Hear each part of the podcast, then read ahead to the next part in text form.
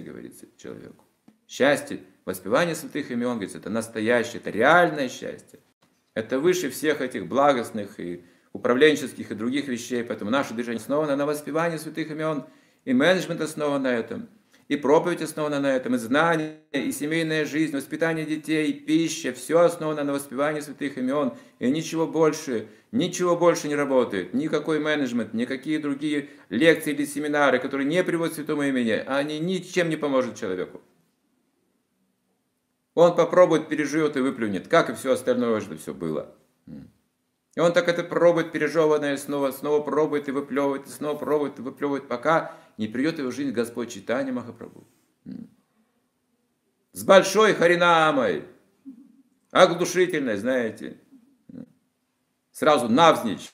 Харе Кришна, и сразу, сразу, одним ударом, понимаете, Господь Нитянанда ворвется в жизнь. Вот люди хотят этого. Хотят так жизнь свою изменить, знаете.